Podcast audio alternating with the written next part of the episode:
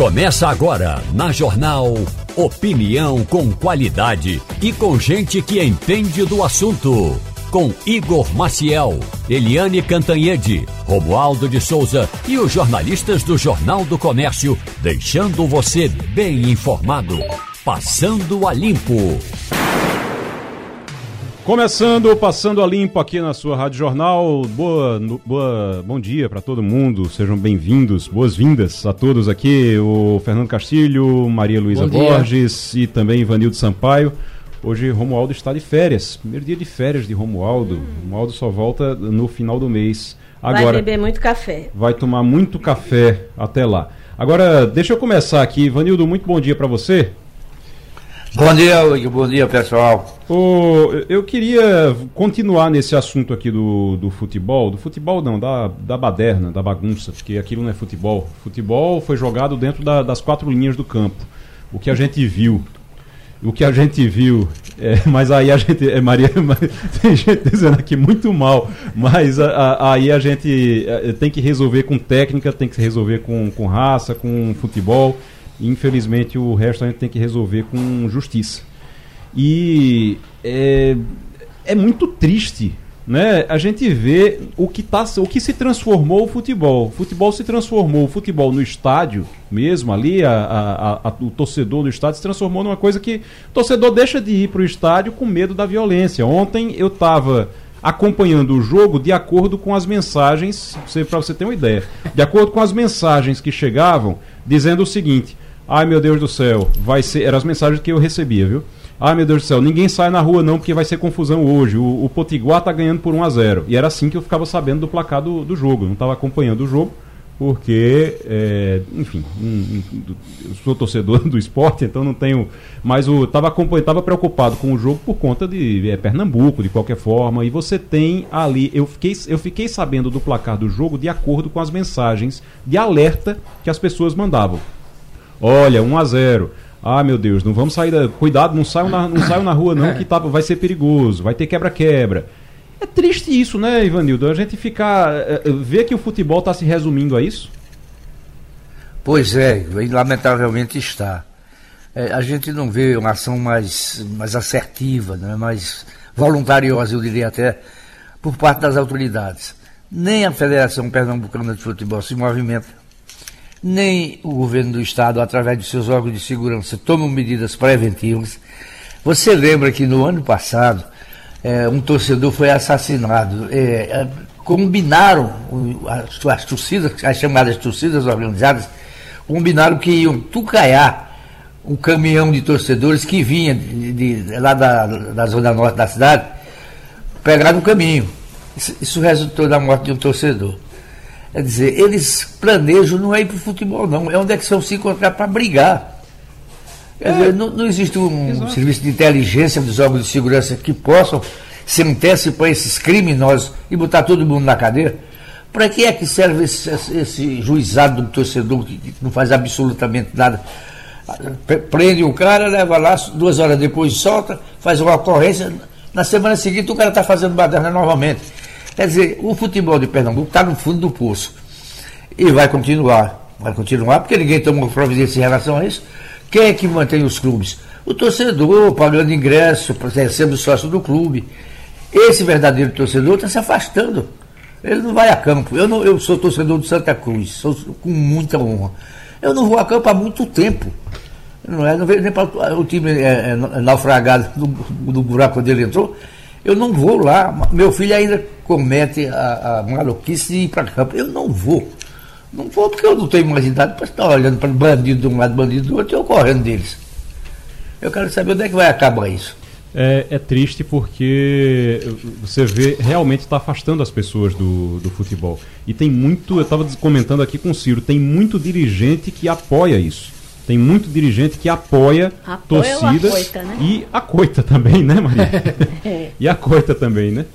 O, o, além, o, o, Maria, além do Santa Cruz, além do resultado, você está lamentando o resultado, você como torcedora do Santa Cruz, Ivanildo diz que é torcedor do Santa Cruz também, além do resultado tem que lidar com esse tipo de coisa, né? É, eu tenho, tenho um amigo que estava no campo, uma pessoa que não tem o bom senso de Ivanildo, óbvio, É, e ele disse que ficou meio que refugiado lá na, na área que ele estava. Saiu quase 9 horas da noite de dentro do estádio, com medo, porque ele estava ouvindo o que estava acontecendo no rádio e é, ficou com medo de ir, ir para a rua. Então ele ficou lá esperando a coisa acalmada e dentro do estádio, imagino que deve ser 9 horas da noite, você dentro do Arruda, né? É, no meio disso tudo, o que eu acho mais absurdo é a hostilização à equipe que estava lá fazendo a cobertura.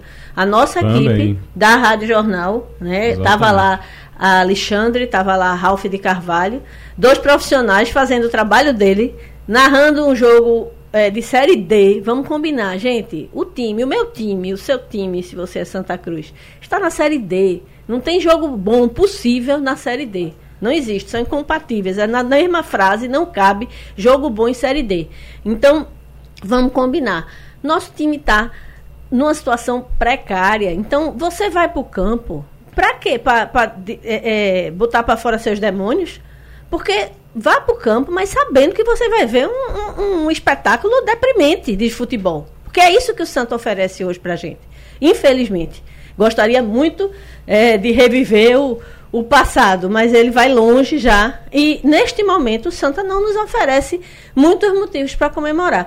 Então você vai para o campo, aí você vai hostilizar quem está trabalhando, quem não tem absolutamente nada a ver, quem não é culpado pelo time estar tá fazendo feio dentro de casa. E que está ali apoiando. E, porque quando, é. a, quando a imprensa vai para lá para acompanhar um jogo de futebol é, da série D, ela está é indo acredita. ali para. É porque acredita. É porque está indo ali para apoiar, está indo ali para ajudar. Gente, Aí você tem torcedores, torcedores atacando. Pois é, imprensa. foram hostilizados, né? Um cara bêbado tentou entrar na cabine, graças a Deus não conseguiu. Dentro da cabine estava um senhor idoso, Ralph de Carvalho é um senhor de idade. A gente não pode, não pode admitir que uma coisa dessa aconteça. Entendeu? É, é uma falta de respeito a todos nós, né? É a rádio, ao profissional, a todo mundo que trabalhou no jogo ontem. Só me lembra a aqueles malucos que do, do esporte que chutaram a, a socorrista. Você lembra? Exato, Não, só me lembra aquela também. situação. A socorrista lá sendo chutada por um louco ensandecido. Né? Então, assim, que haja punição. Que se pare de conivência, porque essa história de tira a farda, bota a farda, é organizada, não é organizada. Gente, vamos parar de tapar o sol com a peneira. A gente está coitando bandido. A verdade é essa.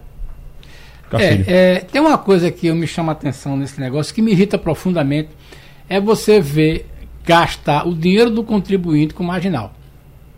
Por exemplo, uma coisa que, mais, que eu não admito, pode ser que alguém me convença tudinho, é que é muito comum a gente ver a imagem do seguinte: um bando de torcida organizada, né, com os mais perversos instintos sendo protegido por um grupo da polícia. Gente, para colocar um policial na rua, fora da rotina dele, futebol custa caro. Eu até hoje não entendo por que, é que o governo do estado não cobra isso da federação.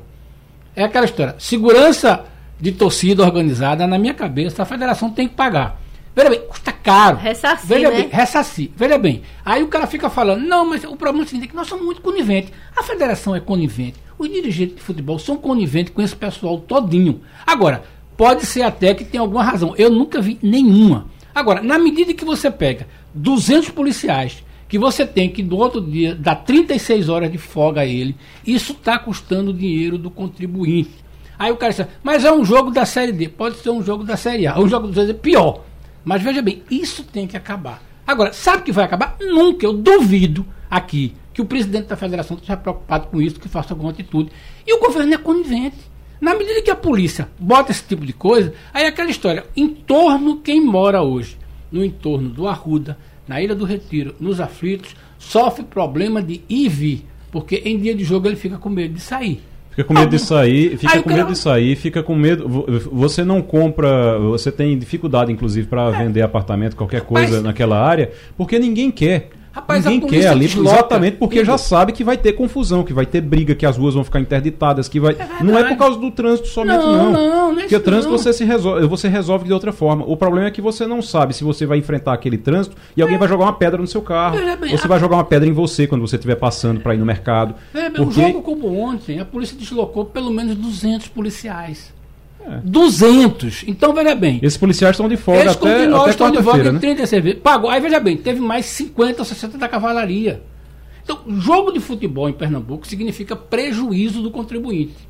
Porque ele está pagando aquela segurança. Uma segurança que está faltando em outro lugar. É bom dizer, é. quando você tira 300 policiais para proteger uma torcida organizada, você está tirando esses mesmos policiais de outro setor. E aí a federação fica conivente, o governo do estado não toma uma atitude, e mesmo como o Ivanildo tem razão, essa história do juizado do torcedor. É aquela história, puniu quem?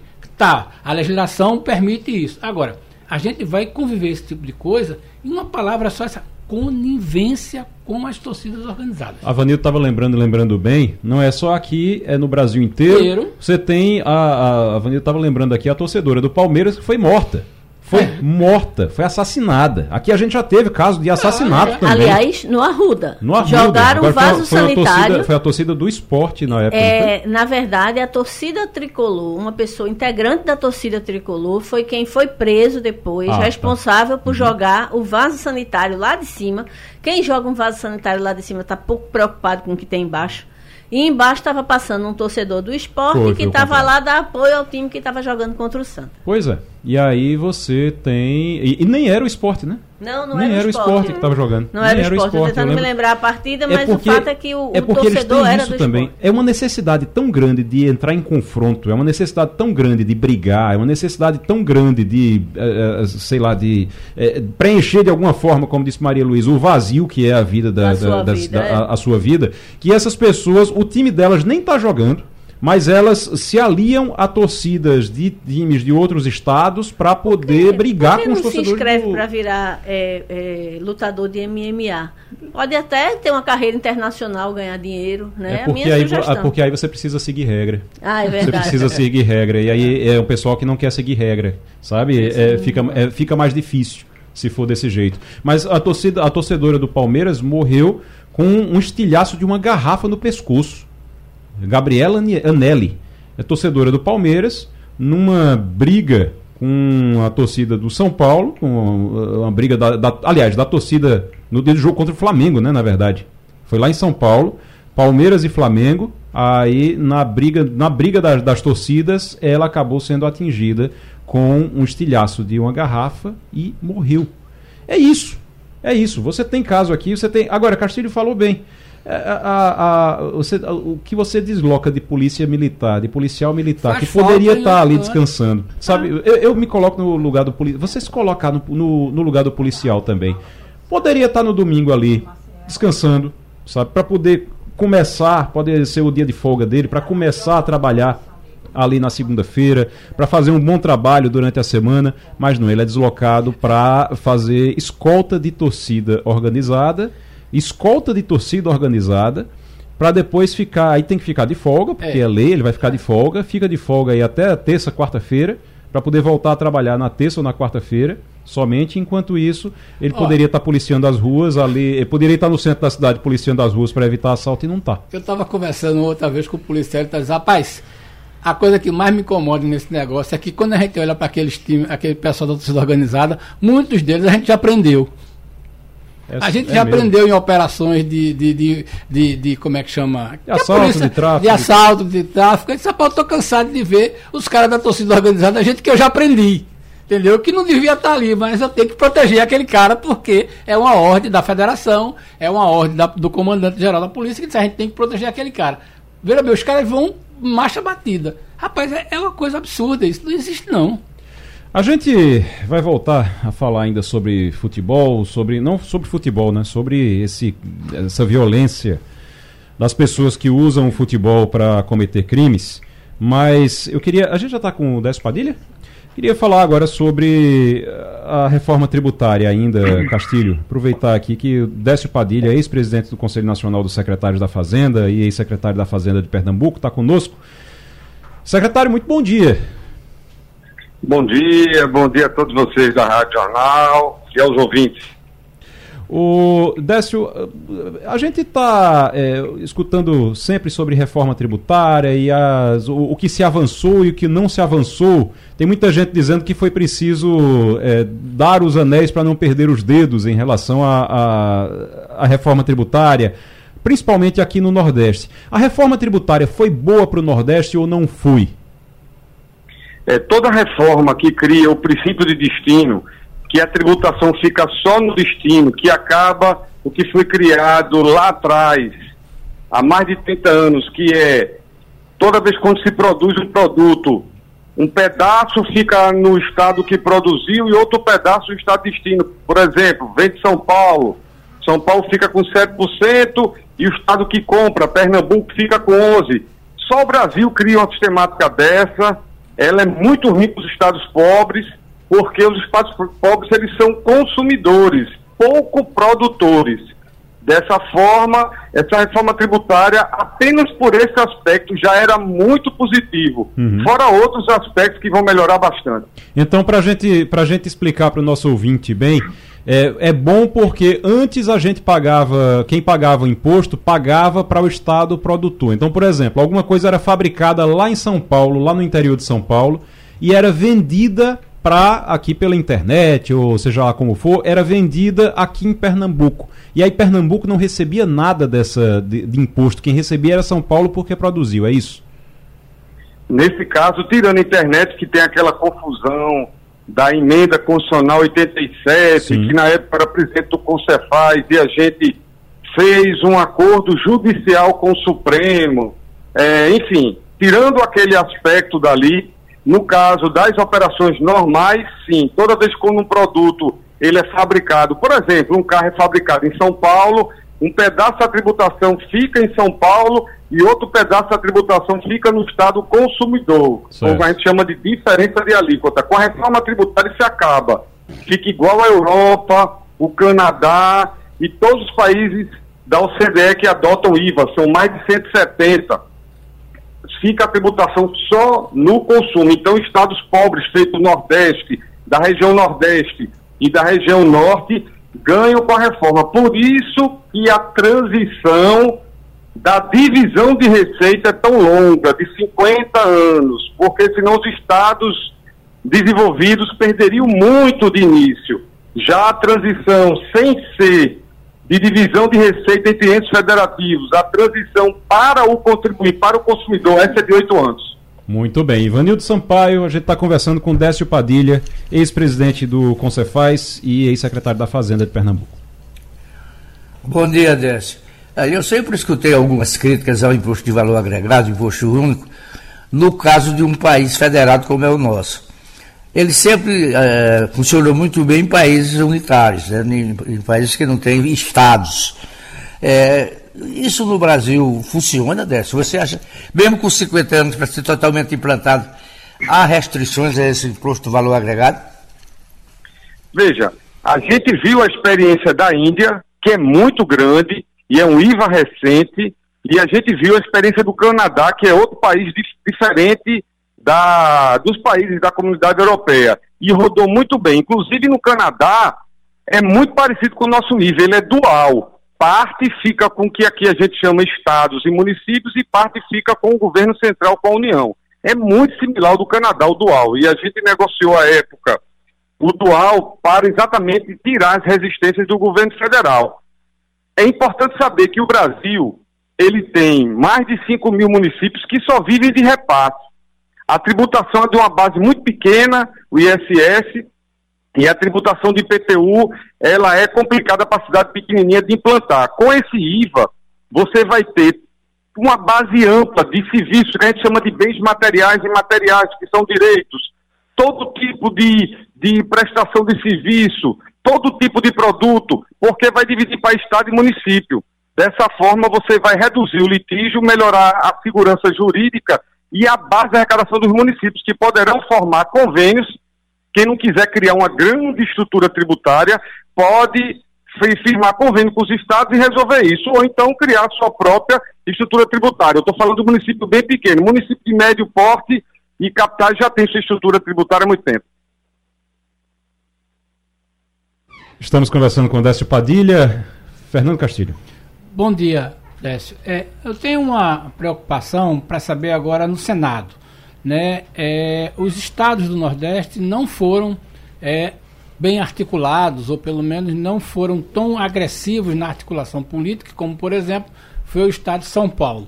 Se você pudesse listar dois ou três pontos que é, as bancadas, a bancada do Nordeste, Pernambuco precisa também estar nisso, deveria trabalhar no Senado. Você citaria que pontos? Dois ou três pontos que você acha que o Nordeste e as regiões do Norte terão que articular para reverter os problemas que não foram abordados lá na Câmara? Pronto, antes de abordar os pontos, eu acho assim, na minha visão, o Nordeste ele se articulou bem, sabe, Castilho? Agora, para poder Agnaldo Ribeiro obter o apoio do Sudeste, foi necessário realizar algumas concessões que foram capitaneadas, articuladas pelo governo Gerais, Paraná, Santa Catarina. Entre elas, aí eu vou citar agora na sua pergunta o que tem que ser uma preocupação do Nordeste e do Norte e que tem que ser corrigido no Senado, que é a Casa Federativa dos Estados. O primeiro ponto é a questão do coro, do coro do Conselho Federativo do IBS. O IBS é esse novo imposto que vem, é um IVA, que ele junta o ICMS e o ISS, esses dois aí, PIS, COFINS, não é? PIS, COFINS, ICMS, ISS, IPI, tudo num tributo IVA que ele divide em duas partes, ele é dual. Uma parte fica com a União, a CBS, eu não vou falar dela, e outra parte eu vou falar agora do IBS. No caso do IBS, que é a fusão do ICMS e ISS, esse tributo aí, ele tem um conselho federativo que administra ele. E esse conselho é, é composto pelos secretários, ou se forem outros, outros que sejam indicados para o conselho, mas alguém que represente os estados técnicos, junto com representantes dos municípios. E esse Conselho Federativo, entre várias atribuições que ele tem, ele tem de distribuir a receita, ele tem de resolver litígios, e o, e o coro de aprovação dele, do jeito que for aprovado, está ruim para os estados com menor população porque está dizendo que é um, um, princípio cumulativo. Primeiro tem que ser maioria absoluta, se for só isso, tudo bem, mas vem uma outra questão que é cumulativa. A aprovação tem que ter mais de 60%, representar mais de 60% da população. Então, os estados que têm mais população, feito São Paulo, Minas Gerais, têm um peso maior no voto. Eles têm que mudar no Senado, voltar à proposta anterior, que era 50%. Do ponto de vista da criação daquela contribuição, tem que melhorar a redação. Criou uma, assim, uma contribuição, a, a, reforma tributária não tem previsão de aumentar a carga tributária, é um princípio dela, e a redação do jeito que está dá a impressão que todos os estados podem sair criando contribuição. Não é intenção, o dispositivo não é esse, é só melhorar a redação para não dar qualquer tipo de problema é, mais na frente. E além desses uhum. dois pontos que são assim, é, eu acho que são pontos importantes, tem a preocupação também que o IPI está indo embora. Quem vem no lugar dele é um imposto seletivo sobre externalidades negativas para a saúde ou meio ambiente. E esse imposto não se diz ainda qual é o rol taxativo de incidência, quais são os produtos, quais são as situações que você pode tributar. Então, e, o IPI é base para o FNE, que é muito importante para a gente, o Fundo do Nordeste, de financiamento das, das, obras, das ações do Nordeste, e vem do IPI. O IPI desaparecendo, vindo esse imposto com menos pujança, porque ele é só regulador, ele não é arrecadador, pode ser que a gente tenha algum prejuízo, então tem que olhar isso direitinho. Estamos conversando com Décio Padilha, ex-secretário da Fazenda de Pernambuco, ex-presidente do Concefaz. É, Décio, a gente está aqui com Maria Luísa Borges também para lhe fazer perguntas. Bom dia, Décio Padilha. É, eu sei que você acompanhou é, por muito tempo né, é, é todo esse processo de negociação que durou décadas, né, eu acredito, no final de quando se começou a conversar até essa aprovação na Câmara, né, é, é, foi muito tempo.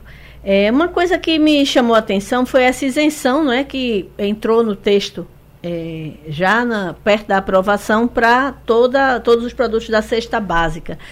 É, isso significa que o consumidor pode esperar uma queda de preço? Isso significa que os estados vão perder alguma coisa? É, como é que você avalia essa isenção que foi colocada no texto? Essa isenção ela foi proveniente, ela vai ser mais que isenção, ela vai ser uma imunidade tributária que vai estar prevista na Constituição, né? Que, que lei complementar definirá os produtos da cesta básica que não haverá evidência é, do, do IPS e da CBS.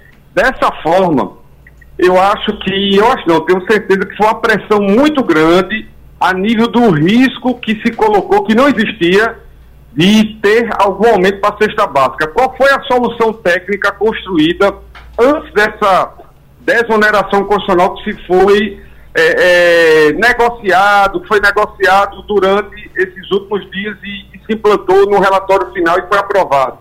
Era o cashback. O cashback é a devolução para a pessoa que está no CAD1, que ganha até dois salários mínimos de renda é, familiar global. Então, se você vai lá e compra charque, compra feijão, pede a nota, como hoje todos os municípios já rodam isso, é devolução. É só entrar no site, bota seu CPF o número da conta e, e digita o número da nota que automaticamente você, em 15 a, a 30 dias, você é, recebe a devolução daquilo que você pagou. Já está rodando em todo canto por outras coisas, chama-se nota do Curitiba, nota do Recife, isso já roda em todo canto. E os estados também, cada qual tem sua política de devolução. Só que isso daí seria um combate à regressividade. Porque na hora que você zera um alívio, você não está combatendo regressividade, porque eu ganho muito mais do que, digamos, 100 reais que um cara informal ganha. E o cara informal vai comprar uma cesta básica zerada. Eu que ganho mais de que 100 reais, bem mais do que 100 reais, vou também comprar cesta básica zerada. Então isso não combate a regressividade. O cashback, ele combatia. Para o pobre, ele é muito importante, porque ele devolve integralmente, basta a pessoa estar no CAD único. Mas eu entendo que isso não é um debate técnico, é um debate dentro do Congresso muito difícil e a técnica fica em segundo plano e aí se optou por esse caminho, esse caminho de zerar a alíquota, ele é complicado porque ele zera para a cadeia, né? É. Isso daí dá margem para as empresas, bom, mas paciência, eu acho que o cashback é uma solução importante para o pobre. Como tá é no CAD único, deu os dados, você tem a devolução integral do imposto. Uh, Castilho está comentando aqui como é, Castilho? É, é, porque é o seguinte, no fundo, né, Décio, eu, você, Maria Luísa, Igor, nós vamos ser beneficiados com isso. Quando a intenção. Não vamos, né? Não, vamos. Ah, vamos Porque na medida que a gente comprar os produtos da cesta básica, nós vamos. Ah, sim, sim. Então, sim, na sim, verdade, sim. é como se diz: você tinha Acaba que ter mecanismo de que fosse atendido somente o pessoal do CAD único. Como você não é, botou a cesta básica, vale para o sujeito que é dono de um banco, sujeito que é dono de uma, de uma, de uma, de uma indústria e vale para o funcionário dele que trabalha na, na, na, na indústria dele. Eu acho injusto. Desce? Perfeito. A colocação, a colocação é essa. O cashback é para combater a regressividade. Foi o primeiro instrumento que a gente identificou nos últimos 25 anos de debate em reforma tributária que realmente combate a regressividade. Regressividade é um tema jurídico que ele quer dizer o seguinte, e técnico, ele quer dizer que o pobre e o rico, quando compra um tributo, a tributação sobre consumo é injusta, ela tributa os dois iguais, o rico e o pobre. Então, quando você devolve para o pobre, você está fazendo uma ação social que combate a agressividade. Quando você zera a alíquota, é do jeito que Castilho disse, beneficia quem ganha mais de que um salário mínimo, beneficia quem ganha um salário mínimo, não, porque a pessoa que ganha um salário mínimo, eu vou explicar agora, tem uma pesquisa que mostra que quem ganha até um e meio de salário mínimo de renda global familiar, renda global familiar, ele gasta 78% da renda com alimentos. Se o cashback era para devolver isso, estava ajudando muito ele. Na hora que não devolve mais, você está distribuindo aquela pequena redução com os ricos também. Então, quem perdeu com isso foi o pobre, mas é um debate técnico, é uma incompreensão muito grande disso. Sei que era o possível, se não colocasse isso, provavelmente não conseguiria votar a reforma tributária. Décio Padilha, ex-presidente do Conselho Nacional de Secretários da Fazenda, ex-secretário da Fazenda de Pernambuco. Décio, muito obrigado pelas informações, pela conversa. Volte sempre. Eu que agradeço a todos e vamos acompanhar agora a votação do Senado. Castilho, desenrola, desenrolou? Rapaz, eu tenho opinião crítica sobre esta maneira que está sendo feita. Por uma razão muito simples. Neste momento, o negócio está muito bom para o banco e mais ou menos para, para o, o, contribuinte, ou melhor, o correntista. Por quê? Porque, veja bem, o banco, por lei, ele só pode carregar a conta durante dois anos. Este programa é muito bom porque antes de carregar aquela conta como prejuízo depois de dois anos, ele está tendo a oportunidade de renegociar com o cara. Lembrando que quem renegocia com o banco perde todas as vantagens de cheque especial, limite de cartão de crédito, tá entendendo? Eu tenho uma opinião muito crítica. Nesse momento, na minha opinião, posso estar enganado, posso até convencido. A sensação que eu tenho, esse negócio está muito bom para o banco, porque antes de completar um ano da dívida, né, ele vai ter a oportunidade de renegociar. Isso vai refletir no balanço, porque, por exemplo, ele vai renegociar com eu, com você, vai dizer que aquilo é um contrato que está validado por, sei lá, seis meses, entra no balanço como operação de crédito. O Desenrola é um programa do governo federal de renegociação de dívidas e recuperação de crédito. Tá, começa a valer nessa segunda-feira. Na primeira fase de implementação, haverá prioridade a dívidas bancárias, como diz Castilho, como as do cartão de crédito. Também nesta segunda é, feira, um universo de um milhão e meio de correntistas dos bancos com dívidas de até 100 reais terão o nome limpo. A gente está na linha com o André Moraes, que é economista, presidente do Conselho Regional de Economia de Pernambuco. André, muito bem-vindo, seja muito bem-vindo, bom dia. Bom dia, bom dia, ouvintes, bom dia, Igor. André, uma coisa que chamou a atenção é que tem muita gente achando que a dívida, a dívida vai deixar de existir, essa dívida de 100 reais. Para a gente começar essa conversa, a dívida de 100 reais vai deixar de existir ou simplesmente a pessoa vai ficar com o nome limpo apesar da dívida de 100 reais? Como é que funciona isso? Pronto, exatamente. Isso aí é bom, muito bom esclarecer, inclusive, né? Porque os bancos eles, eles estão sendo obrigados a, a limpar o nome né, do, das pessoas, mas não necessariamente as pessoas vão deixar de ter aquela dívida. Né? A única obrigação dos bancos agora é de retirar o nome, porque você está tirando, inclusive, de pessoas com dívidas de até 100 reais, então é muito pouco. Né? Uhum. Porque, para ter uma ideia, né, a gente hoje, se a gente for pegar, isso, isso os dados aqui do mês de abril ainda, mas 78,3% dos núcleos familiares hoje são endividados. E às vezes essas dívidas a pessoa para de consumir porque é uma dívida muito pequena. E ela está uhum. com o nome sujo não consegue crédito. Né? Então acho que essa é a ideia do. Como o, o, o programa se chama, né? Que é, a gente está vendo o nome Desenrola Brasil, mas na verdade é um programa emergencial de renegociação de dívidas. Então, pelo nome já diz, né? É um programa emergencial. É, o, o, o, que me chama a atenção é que tem muita gente achando que e assim, talvez tenha sido vendido assim de propósito. Foi. Eu acho que foi vendido assim de propósito, que todo mundo que tinha dívida até 100 reais ia ter a dívida perdoada. E aí quando chegou na, na sexta-feira, já eu estava vendo os detalhes, como é que ia ser. Eu disse, não, peraí, o que estavam vendendo é que ia ser dívida perdoada. De repente a dívida não está perdoada coisa nenhuma. A dívida, na verdade, você vai ter o nome limpo, mas a dívida continua lá. Então, ó, você está com o nome limpo para poder você gastar mais. Gastar mais e depois, se você conseguir o dinheiro, você paga. Mas a dívida vai continuar é ali no banco, não é isso, É, é verdade. Ô, André, eu tenho, uma, eu tenho, uma, curiosidade para perguntar a você, André, é o seguinte.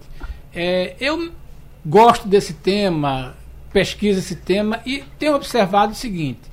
Quando a gente vê lá no Serasa, você vê descontos de até 90%.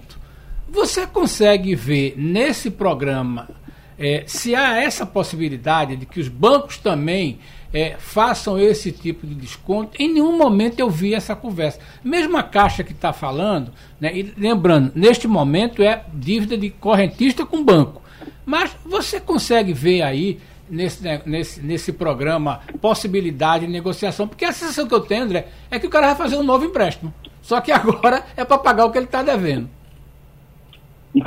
Exatamente, Castilho. É, o caminho é esse mesmo. Então, o que eu acho que a recomendação que a gente sempre vai dar, né? É, é, em primeiro lugar, é pesquisar, né? Eu acho que vocês lembram que até recentemente a gente teve até aquela questão de portabilidade de dívida. E muita gente conseguiu se beneficiar ali naquela, naquele período de pandemia, né? Então, cabe pesquisar, tá? Em relação ao programa Desenrola, é, numa, numa, pesquisa mais recente que, que até nós fizemos também por aqui, é, o desconto, ele, ele de fato ele existe, né? inclusive até no site do Serasa, mas isso não vai ser em toda a instituição, então por isso que a gente reforça a coisa da pesquisa. Tá? Então, existem descontos sim que vão até 90% em cima dos juros e multa, Né? O principal, evidentemente, que é muito difícil de ser negociado. Então é muito importante que a pessoa procure saber qual é o valor do principal da dívida e o custo efetivo total, né? Outra coisa que a gente também identificou é que o parcelamento ele consegue ser feito em até 96 vezes, então é um prazo muito longo. Isso é bom ou ruim, Castilho, né? Se a gente for analisar o seguinte, as taxas hoje, a gente, o, o, a pessoa que for pesquisar, ela vai conseguir uma taxa aí que hoje está até abaixo da consignado, está 1,18 mais ou menos. Só que 96 meses é tanto tempo para frente que daqui para lá eu não sei nem se 1,18 é bom ou ruim. 96 Entendeu? meses dá 8 anos. Dá 8 anos, né? É. São 8 anos pagando o nível. Entendeu? Porque é, é, é, isso que a gente tem que pensar, né? Esse juro de 1,18 ele está nesse patamar agora porque a gente está com a Selic de 13,75. Mas e se a gente tiver com a Selic a 9? 1,18 é altíssimo. Né? E, vai, e, vai, continuar, é. o contrato fica 1,18 até o final, uh, pelos oito anos. Até então. o, o, contrato que você fez, que inclusive é outra coisa legal, né? É, que você hoje tem a, a, facilidade de você conseguir fazer um, um, essa negociação toda online, né? Uhum. Ou pode ser de forma presencial, porque você está ali é, olho no olho, né? Você consegue fazer essas simulações.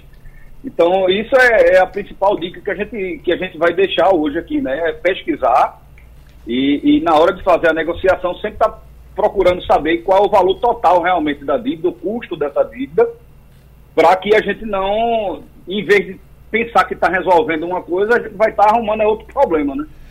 Ivanildo Sampaio. Bom dia, André. André, por que é que os juros sobre cartões de crédito do nosso país são históricos, são imorais de ser históricos? São as, provavelmente os mais altos do mundo. Em vez de estar renegociando essas dívidas a cada seis meses, sei lá quanto, não seria mais prático que esses juros fossem menores e mais condizentes com a realidade? Sem dúvida, Ivanildo. É, os juros do, do cartão de crédito no Brasil, e não só cartão de crédito, mas como cheque especial, são é coisa assim, é, é infame, né? É, um negócio, é absurdo. Inclusive com a taxa de juros do jeito que está. E outro, outro fator que a gente precisa também é, é, sempre estar tá analisando aqui é exatamente a quantidade de pessoas que estão em dívida, né? Então o banco ele considera, na, na lógica dele lá, que aquilo ali é mais uma tomada de risco. Então ele vai coloca, tentar colocar aquilo no preço para depois ir negociando com as pessoas, né? É Tanto verdade. que a gente sabe que os bancos eles têm uma faixa de, de, de, de negociação, né, de período. Então eles vão, é, ao longo do tempo, digamos, fazendo uma coisa mais regressiva. Ele começa com juro mais alto e aí você vai negociando aí. Mas isso no Brasil sempre foi um problema, né? No final das contas, é, aparentemente nunca isso foi combatido. Uma forma de ser combatido, na minha visão, é abrindo aí para a gente ter mais opções de bancos, né? Que aí, entre eles, que se tem aí uma, uma, uma competição natural que a gente consiga baixar esses juros, porque realmente é algo que é uma, é uma, é uma roda viva, né? Veja, a gente chegou no, no momento de pandemia, com tanta gente com dificuldade, é, pessoa que tinha um salário mínimo, inflação de alimentos lá em cima, puxão de gás lá em cima. Eu acho que tem pessoas que não tiveram nem essa opção de não se endividar. A questão né? de, foi uma questão, pessoa... em algum momento foi uma questão de sobrevivência ali, né? Realmente. De sobrevivência. Tinha que se endividar Perfeito. mesmo, é verdade. André Moraes é economista, presidente do Conselho Regional de Economia de Pernambuco, conversando com a gente aqui no Passando a Limpo. Maria Luísa Borges. Bom dia, André. O programa Desenrola, ele está é, dividido em duas faixas. Faixa 1 para quem ganha até dois salários mínimos e a faixa 2 para quem está acima disso. Quais são as principais diferenças entre essas duas faixas?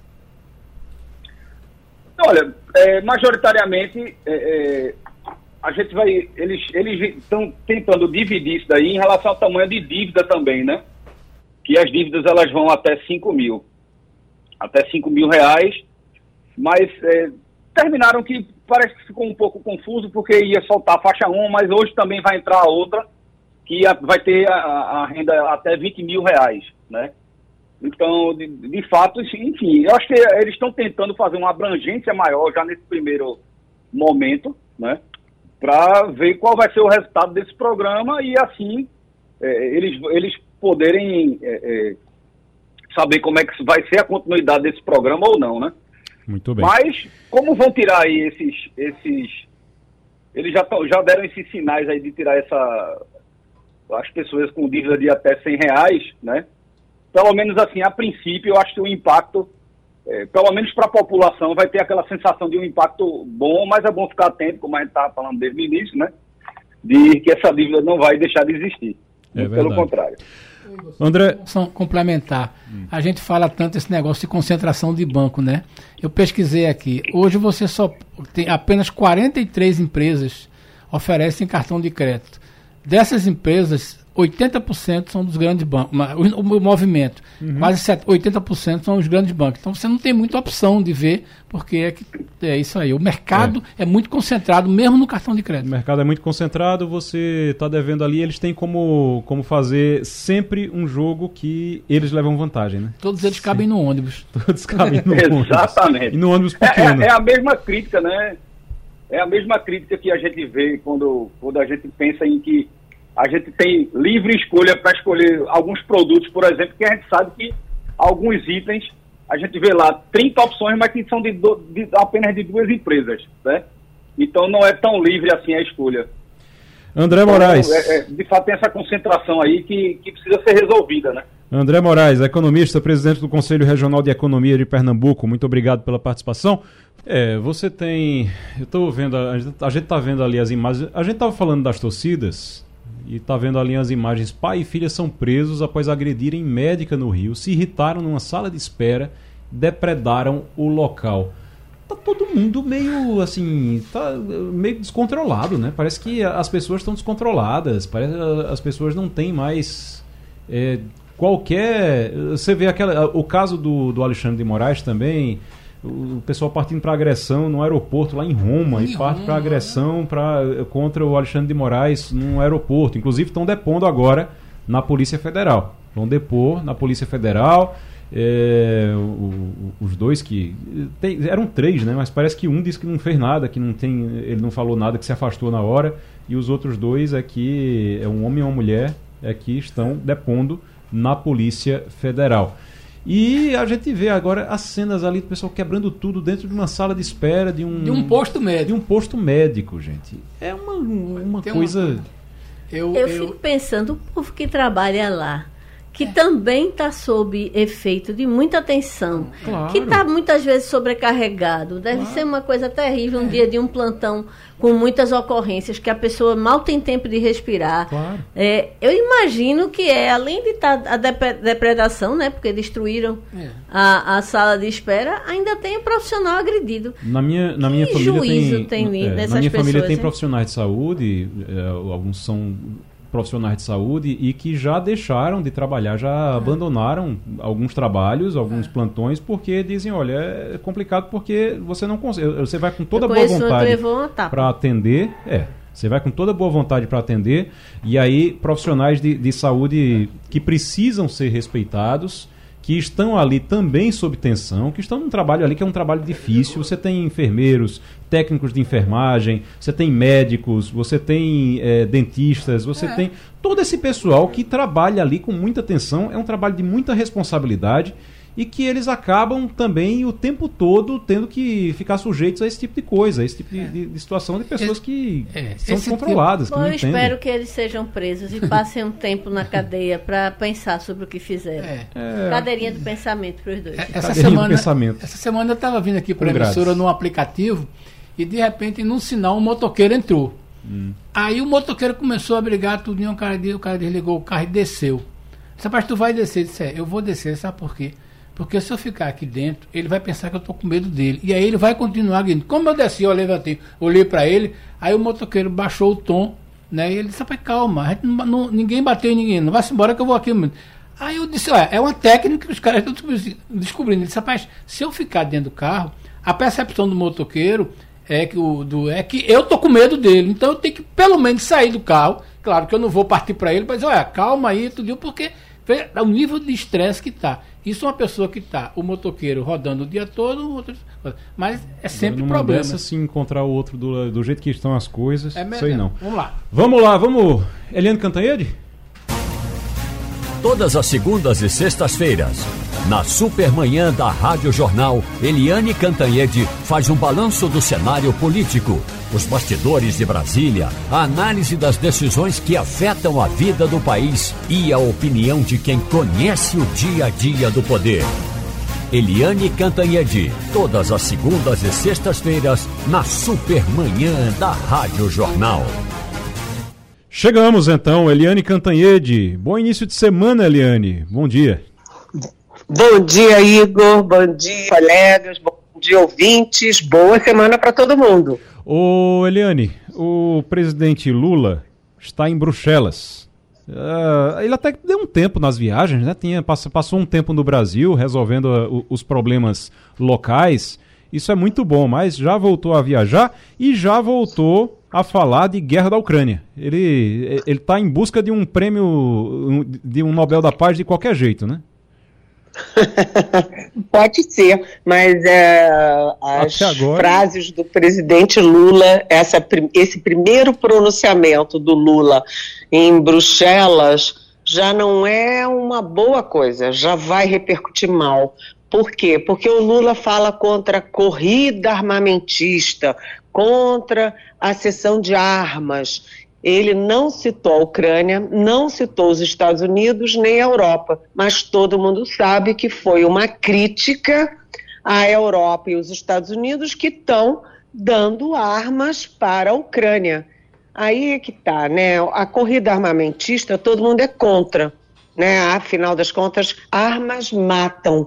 Mas o Lula, ele está falando contra as duas potências é, ocidentais, né, as grandes democracias ocidentais, que são os Estados Unidos e a Europa, que estão fornecendo armas para a Ucrânia se defender, porque a Ucrânia foi invadida pela Rússia. Né? E sem esse apoio internacional, a Ucrânia não tem como se defender. Ou seja, teria que entregar seu território para uma potência que é, inclusive, potência nuclear, que é a Rússia. Então, Lula já começa criando confusão e teve já uma matéria no Financial Times, que é um dos grandes jornais do mundo, criticando o show do Lula. Enfim, é, quando o Lula vai nessas viagens, ele vai para recuperar o protagonismo do Brasil e dele próprio. Então ele tem que parar de ficar brigando com as potências ocidentais. Ele está nessa viagem, ele está participando de uma reunião dos países latino-americanos e caribenhos com os países da Europa né, a Europa que está ajudando a Ucrânia o tempo inteiro. Além disso, ele também vai ter é, reuniões bilaterais em cima da questão do clima, vai ter com Barbados, vai ter com Dinamarca e com Suécia para discutir a questão do clima. E ele também vai participar de reuniões de negócios entre as Américas e a União Europeia mas ele já começa criticando os parceiros tradicionais que estão defendendo a Ucrânia, que afinal das contas é a vítima dessa história toda. Né? Pois é. O, o Eliane, quem está aqui conosco hoje é Maria Luísa Borges, Fernando Castilho e Ivanildo Sampaio. Eu vou começar com Ivanildo Sampaio. Ivanildo. Bom dia, Eliane. Eliane, nosso país coisas surreais já não surpreendem, mas algumas são mais surreais do que as outras. Por exemplo, o que é que leva o senador Jacques Wagner a defender a recondução de Augusto Aras à Procuradoria-Geral Procuradoria da República? Bom dia, Ivanildo.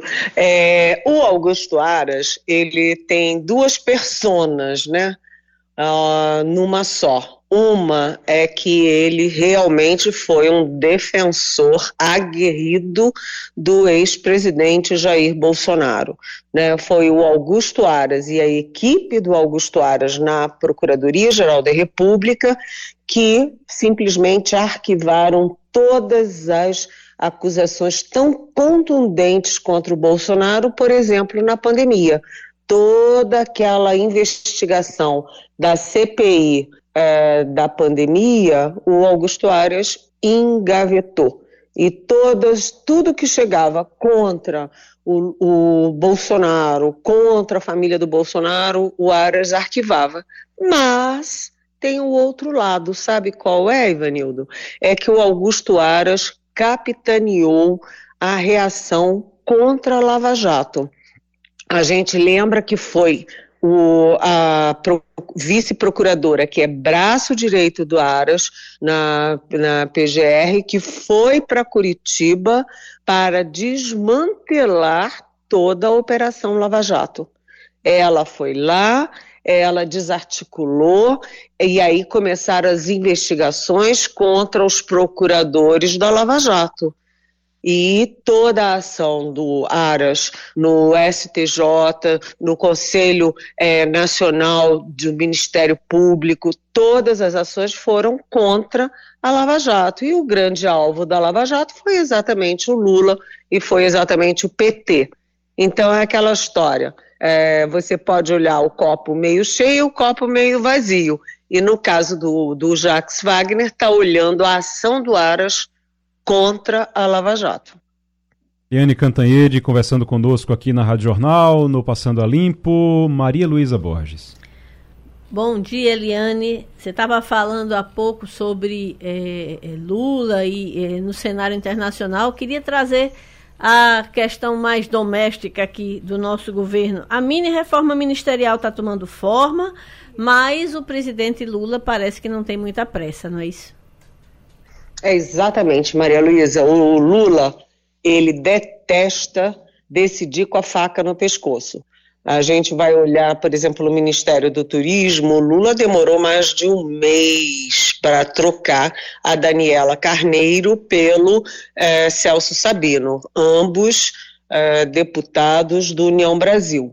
Por quê? Porque ele dizia: enquanto a União Brasil tiver com a faca no pescoço, eu não troco e só trocou quando as coisas acalmaram, que a União Brasil baixou a bola, baixou a faca, e aí ela trocou. Ele trocou o Lula, né?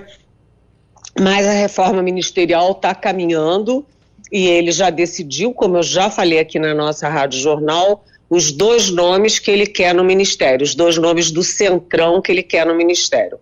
Um é do Silvinho, ele chama de Silvinho, que é o deputado Silvio Costa Filho, filho do deputado Silvio Costa, muito conhecido de Pernambuco. É, e o Silvinho é do Republicanos de Pernambuco. O outro é o André Fufuca, que é do PP do Maranhão. Então o Lula decidiu o nome e agora está decidindo as vagas, mas ele não quer tirar alguém e botar o Fufuca ou tirar alguém e botar diretamente o Silvinho. Ele quer, sim, fazer uma mexida, tirar gente. Por exemplo, eu vou dar um exemplo. O, você falou, né, Maria Luísa, que o, o Lula viaja, viaja, está viajando muito para o exterior, e o vice-presidente Geraldo Alckmin está tendo muito trabalho, está assumindo muitas vezes a presidência interinamente. Então, ele pode abrir mão do outro cargo dele no governo, que é no Ministério da Indústria, Comércio e Serviço. Se aí o Alckmin sai, o Márcio França do PSB, os dois são do PSB de bola, né? Aí o Márcio França vai para o, a Indústria e Comércio e abre o ministério dele, que é Portos e Aeroportos, para o Central. Também a ministra uh, da Ciência e Tecnologia, a Luciana Santos, que é do PCdoB, pode ir para o Ministério das Mulheres e entregar o Ciência e Tecnologia para o Centrão. Então o Lula está pensando o quê? Uma dança das cadeiras. Mas ele não está com a menor pressa, não. Está viajando, vai voltar, aí vem agosto. Isso aí é possível que a reforma saia só no início de agosto. Eliane Cantanhede na Rádio Jornal. Fernando Castilho. Eliane, bom dia. É, essa semana parece que vai ser bastante calma aí, né? O, ministro, o presidente da Câmara, Arthur Lira, está voltando do seu WS Almare, né? Mas eu queria saber o que a sua opinião aí sobre essa essa agressão do ministro Alexandre Moraes. Só uma informação. A família de Alexandre a, família de Arthur Lira, Eliane, é apaixonada por Wesley Safadão. Eles gostam muito, tem relação com o cantor. Eu descobri isso no final de semana. Eles são muito próximos a, ao Wesley. Mas eu queria saber sobre essa agressão aí ao ministro, uma coisa que parece muito sem sentido, né? E que só interessou as redes bolsonaristas também. Pois é, é, é chato isso, porque é espantoso, né? Violência sempre é violência, né? A gente tem que criticar uma violência completamente sem sentido. Então, a gente tem uh, o judiciário está de recesso, Câmara de recesso, Senado de recesso, o Lula viajando, era para estar tá calmo. Mas o foco está no judiciário. Semana passada, o Luiz Roberto Barroso arregaçando a manga lá num comício de campanha na, no, no Congresso da Uni. Né, e dizendo, ah, derrotamos o bolsonarismo. Aquilo pegou mal e incendiou as redes bolsonaristas que andam em baixa, né? As redes andavam apagadinhas, apagadinhas, e o, o, o Barroso deu combustível.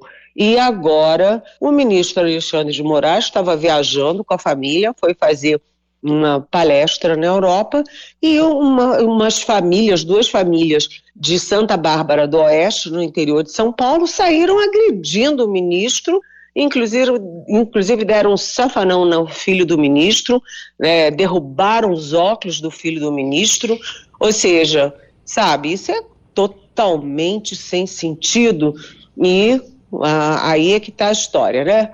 Esse, essa família, cujo chefe da família é o Roberto Mantovani Filho, é, que é de Santa Bárbara do Oeste, ele já foi candidato à prefeitura de, de, da cidade pelo PL, ou seja, eles são bolsonaristas né, agredindo o ministro do Supremo, que estava numa viagem, que estava com a família dele, que não estava fazendo mal a ninguém, sabe? É, não tem o menor sentido uma coisa dessas. Nós todos, como sociedade, temos que ser contra isso e contra a radicalização política. Agora, eles chamarem o Alexandre de Moraes de comunista mostra que, além de violentos, eles são ignorantes, né? porque chamar o Alexandre de Moraes de comunista é até engraçado, é de quem não sabe nem o que, que é comunismo. E o fato é que a Polícia Federal já entrou em campo, já está tomando depoimentos e vai tomar medidas contra esse tipo de coisa. Você não pode agredir ninguém à toa, muito menos o ministro do Supremo, sabe? Que não, é, se essa moda pega, é muito ruim e a gente já viu outros ministros do Supremo sendo acossados por bolsonaristas por aí. Por quê? Porque eles fazem o trabalho deles. O Alexandre de Moraes faz muito bem quando põe todo mundo na cadeia, aqueles que é, invadiram o Palácio do Planalto, invadiram o Supremo, Câmara, Senado, tem que ir mesmo para a cadeia, tem que ser julgados e punidos. É isso que o Alexandre de Moraes está fazendo. Né? O, Eliane. Eliane, Oi. uma coisa que me chama a atenção é, é o, a medida da covardia. Porque são tão é, truculentos, né? A família que agrediu a família de Moraes foi tão truculenta e agora já tem nota pedindo desculpa, que foi mal interpretado, que tem coisa sendo atribuída a eles que não foram eles que disseram. É muito curioso. Eles não foram para o depoimento né, e divulgaram uma nota assim extremamente soft, como se fossem as pessoas mais cândidas do mundo, que não fui eu, então, é, quem disse foi outra pessoa. Enfim, é muito curioso isso, né? Porque acho que a, o advogado dele já deve ter dito, ó, sujou para vocês, foi ficou feio. É, e ficou feio é, do ponto de vista jurídico, policial e também de opinião pública, porque as pessoas de bom senso, minimamente bom senso, são contra esse tipo de coisa. E a família agora diz: ah, foi uma discussão acalorada. Peraí, discussão acalorada em que você derruba os óculos do filho do ministro? Isso não é só discussão acalorada, entendeu? Isso é violência mesmo. É, eu estou vendo, o Eliane, eu estou vendo aqui, dentro daquela ideia de dança das cadeiras que Lula está querendo fazer, você estava falando no, no, Ministério, Estou vendo aqui que está tendo muita pressão para Rui Costa ser candidato à Prefeitura de Salvador. Acho que é exatamente para ver se abre espaço ali, mais um espaço no Ministério, para ver se consegue fazer essa, essas transições, essas trocas aí para poder dar alguma coisa para o Centrão também, né? O... Sabe o que acontece? Oi. E é que como o Lula não tem pressa, o Lula vai empurrando com a barriga, vem julho, chega para agosto. O que que acontece? Começam os vazamentos pela imprensa. Aí um diz: Ah, eu quero a vaga do, do da Casa Civil. Ah, o outro, eu quero a vaga do, da articulação política do Padilha. Então, quanto mais o tempo passa, mais você vai ter esse tipo de vazamento, esse tipo de fofoca pela imprensa é, a chance de o Centrão uh, assumir a Casa Civil é menos 20, não é nem zero, é menos 20, porque o Lula não vai repetir o Bolsonaro que botou exatamente uhum. o Centrão, Ciro Nogueira, na Casa Civil, né? Verdade. oh, valeu. E, e, ainda, e ainda só para finalizar, sobre a pergunta do Ivanildo tá falando de Augusto Aras, eu vou dizer uma coisa, eu concordo com o Jacques Wagner, viu? Porque é, tem alguém que seja mais fiel e que trabalhe pelo é, trabalhe para resolver a situação do que o, o, o, o Augusto Aras? Ele resolveu, se ele era cão de guarda de, de Bolsonaro, por que, é que não pode ser cão de guarda também do, do PT, né? Então o Jacques Wagner tem a, a teoria dele, eu até concordo, vai que dá certo. Ô, ô, ô Igor, Oi. eu estava lembrando de uma frase de Eduardo Campos que dizia: vamos nos concentrar no que nos une, não no que nos afasta. Pronto, no caso, a, a, o antilavajatismo é uma pauta em comum com várias é, tendências políticas. Então. Né? Se Augusto Aras é serviu para. É. é. se tem uma coisa que ninguém pode falar de Augusto Aras é que ele não é fiel. Isso aí, a fidelidade dele ninguém pode ir. Eliane, muito obrigado, valeu, até sexta.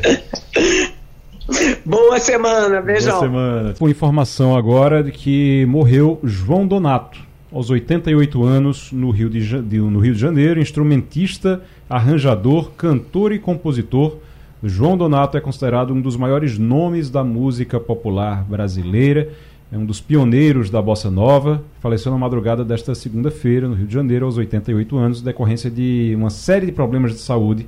A informação foi confirmada pela família dele.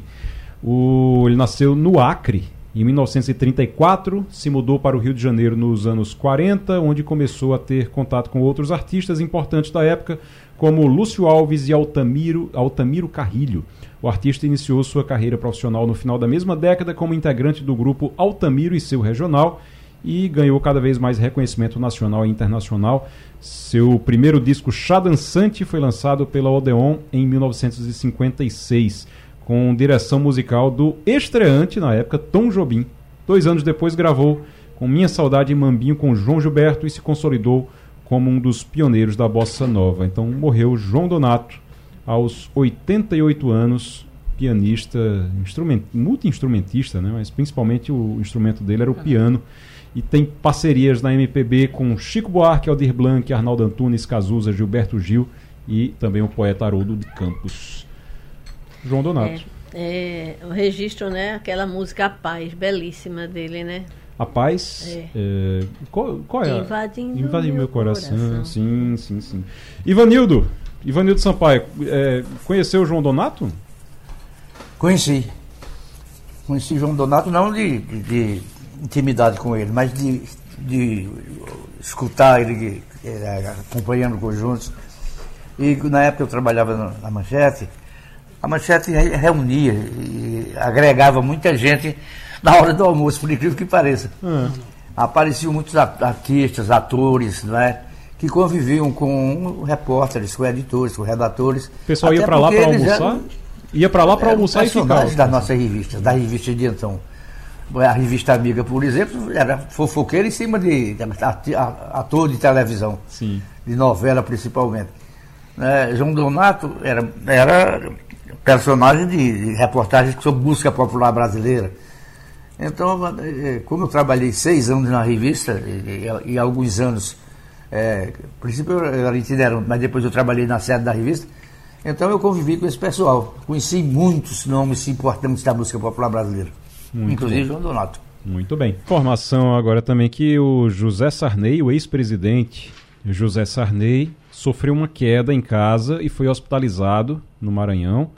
Apesar do susto, o ex-presidente passa bem, segundo um vídeo divulgado pela filha Rosiana Sarney nas redes sociais. Ele foi hospitalizado após sofrer uma queda em casa. As informações foram divulgadas pela filha. E na publicação feita nas redes sociais, Rosiana explicou que, apesar do susto, Sarney está bem. Diz que levamos um susto muito grande, meu pai tropeçou e caiu. Levamos ele para um hospital, graças a Deus os exames já concluíram, ele está muito bem. Se Deus quiser, vai ficar bem logo, logo e vai sair lá do hospital, vai ficar em casa. Metrópole, é. tá ok. Nesse final o... de semana, só uma informação complementar, o casal Roseane o casal Marli e José Sarney Sim. completaram 71 anos de casados. Ele está com 93 anos, né? É, e aí a, a, a filha, Rosiane, publicou um vídeo, né, e eles agradecendo, os filhos, tudinho. É, provavelmente, veja bem, isso foi publicado nas redes sociais ontem. Uhum. Provavelmente foi nesse evento aí que ele estava reunido com a família, pode ser que ele tenha sofrido esse tipo de acidente. Mas neste final de semana, é, o casal Marli e José Sarney completou 71 anos de casamento. 71 anos de casamento, o Sarney está com 93 anos de idade. É Pouca gente é, é, sabe, Ivanildo, hoje em dia, mas Sarney é jornalista, né? Foi jornalista, é. colunista do Jornal do Brasil. Exatamente. Fundou um jornal com um nome bastante curioso, o Imparcial. Pouca gente sabe quando ele foi, quando ele foi é, governador do, do Maranhão, o secretário de imprensa dele era um jornalista pernambucano que fazia o informe JB, hum. Antônio Moreira. Que era, o, era o, o, assistente dele? Secretário de imprensa dele quando ele foi governador. Ah, tá certo. Olha aí. Muito bem. Ô, ô Castilho, estou vendo aqui que o, a prévia do PIB recuou 2% em maio, é o último dado que, que se tem, ficou abaixo da expectativa tá se existe um otimismo muito grande para a economia do Brasil nesse ano de crescimento, mas a prévia não está muito boa não, ficou abaixo do, do, do, que se esperava, né? Olha, é, é um movimento, é tem um nome técnico que os economistas dizem, um movimento de acomodação, mas há uma expectativa que agora no mês de julho a inflação tenha um pequeno aumento, é re, resultado ainda julho do ano passado é bom lembrar foi o ano em que o governo começou, passou a cobrar apenas 17% dos combustíveis. E aí houve uma baixa muito grande no, no mês, né? Então foi muito impactante. Então agora essa prévia está refletindo isso. A boa notícia é, primeiro, a safra de grão vai ser maior, isso ajuda muito. É, há uma tendência de que no mercado de alimentos os preços de carne, principalmente bovina, elas né, não cresçam, há um movimento de baixa, porque a oferta é muito grande.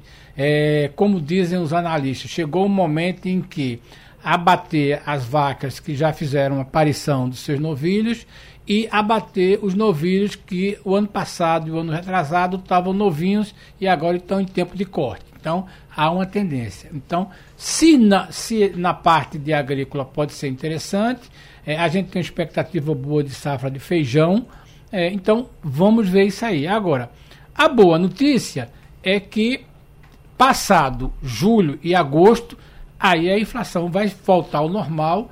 E tanto que o Boletim Focus, que acabou de sair agora às 9 horas, nos economistas dizem o seguinte: mantemos a taxa de inflação de 4,95, é, do IPCA amplo, que atende pelo nome da inflação oficial, é, e que o ano que vem tomara que seja reunido, digo, inflação de 3,25. Era muito bom, vai ser muito bom se acontecer isso. Então, esse caso, é o número... A meta para o ano que vem ficaria 3. Não, não é a meta, não, é a expectativa, a expectativa real. real. A meta é bem menor. Então, há uma, um grande movimento, em alguns economistas acham que o Brasil, a meta, é o, o, o, como é que chama? O limite da meta é 4,75. Há duas semanas, o mercado financeiro diz assim: ela vai chegar em 4,95. Então, se ela baixa um pouquinho, existe a possibilidade da gente fechar dentro, dentro da, meta. da, meta. É, uhum. Isso é uma coisa. E, e, e a, a, taxa de crescimento. E, por conta disso, o mercado também manteve, como manteve a, a, o IPCA, manteve a Selic.